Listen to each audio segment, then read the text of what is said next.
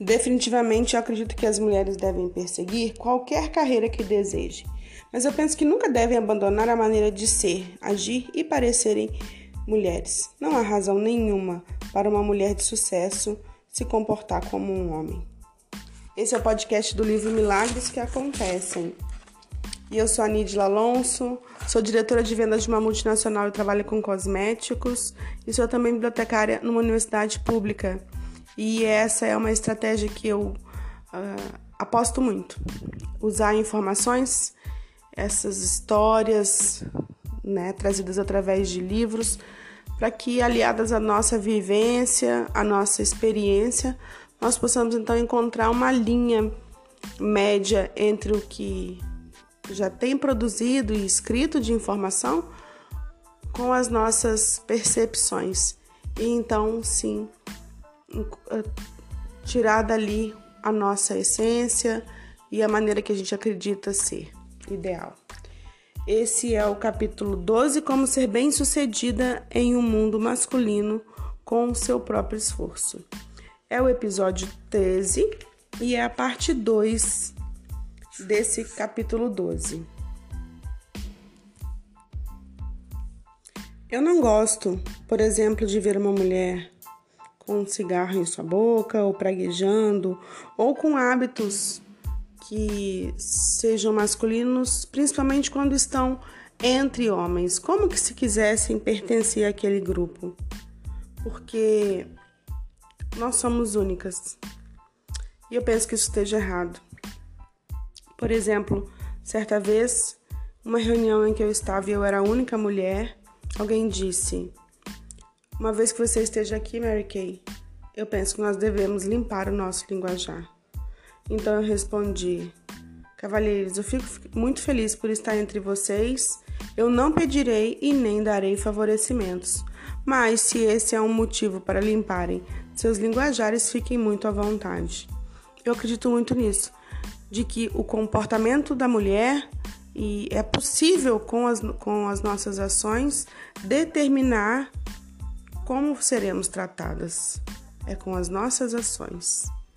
Determinamos a forma de ser tratada, o clima, o resultado e como os homens se conduzirão.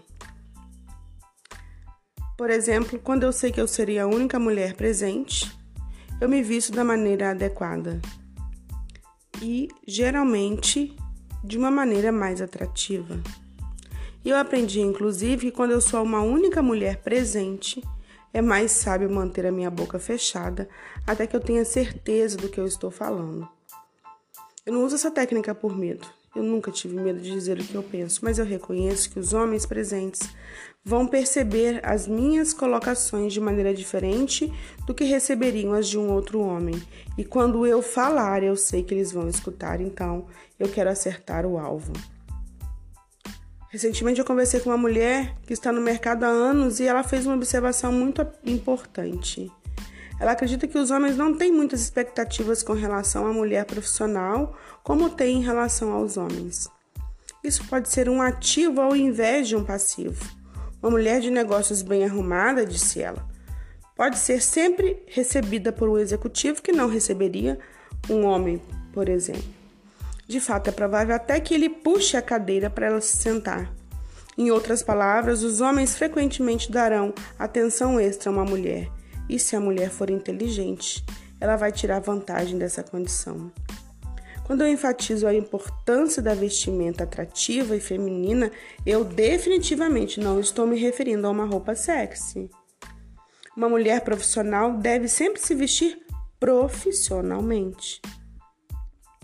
Na empresa, por exemplo, eu sugiro inclusive uh, que mulheres não usem calças compridas. Fizemos algumas concessões em relação à segurança, mas em geral, em todos os departamentos, as mulheres não usam calças compridas. O nosso negócio é ajudar mulheres a encontrarem suas essências e serem mais bonitas, então que as nossas consultoras se vistam de acordo. Sugerimos que vistam vestidos e enfatizamos que arrumem seus cabelos e unhas. Afinal, imagine uma mulher usando jeans e cabelos com bobs e tentando dizer a outras mulheres o que elas deveriam fazer para ficar bonitas. A mulher, as clientes iam pensar: o que será que ela está querendo me dizer a respeito de beleza? Nós queremos que as nossas consultoras sejam um tipo de mulher que as outras desejam ser e imitar. Eu acredito que se vestir de modo atrativo é uma vantagem para qualquer mulher, não importa a sua profissão. Ter sempre o máximo possível trabalhando a seu favor faz todo sentido. Pouco tempo atrás, eu testemunhei um bom exemplo desse meu ponto de vista. Eu fui procurada por uma mulher, que aqui eu vou chamar de Dr. Smith, que estava organizando e coletando material para um livro sobre mulheres americanas empreendedoras. Suas credenciais eram impressionantes. Estava no mundo dos negócios e tinha PhD. Meu filho Richard pensou que esse livro seria uma boa ideia e ambos concordamos em passar uma tarde com ela. Eu queria aparecer, então, um ícone, não é, para essa entrevista. Assim, no dia que ela tomaria o voo de outro estado, eu estava usando um taier de seda preto e diamantes. A entrevista era marcada para as 14. Cinco minutos depois desse horário, saí da minha sala e vi uma mulher de aparência horrível se aproximando da minha secretária. Ela usava calças compridas, camisetas de mangas curtas e botas. Tinha um corte de cabelo curto, desalinhado, nenhuma maquiagem e parecia que tinha trabalhado com jardinagem minutos atrás. Inclusive, as suas unhas faziam sugerir isso. Eu sabia que não poderia ser alguém da nossa organização por causa da maneira como se portava. Chamei a secretária e disse: Por favor, tire daqui antes que a doutora Smith chegue. E ela me disse: Essa é a doutora Smith. Eu não podia acreditar a secretária conduziu ela no meu escritório e começamos a conversar. De repente entra Richard na sala e eu pensei, ufa, que maravilha, né? Vai me salvar. E vai agregar, inclusive, algum né, conhecimento a essa entrevista. Qual foi a minha surpresa? Ele não conseguiu ficar na sala. Ele ficou muito impressionado com o que ele via. Ele não quis desperdiçar o tempo dele porque realmente ela tinha uma aparência descuidada na forma como se vestia, se portava e como se apresentava. Uma aparência é algo que toda mulher pode alcançar se ela quiser. Uma aparência cuidada e que atraia. Eu amo falar para mulheres e compartilhar minhas crenças a respeito dos desafios e das recompensas de uma mulher profissional.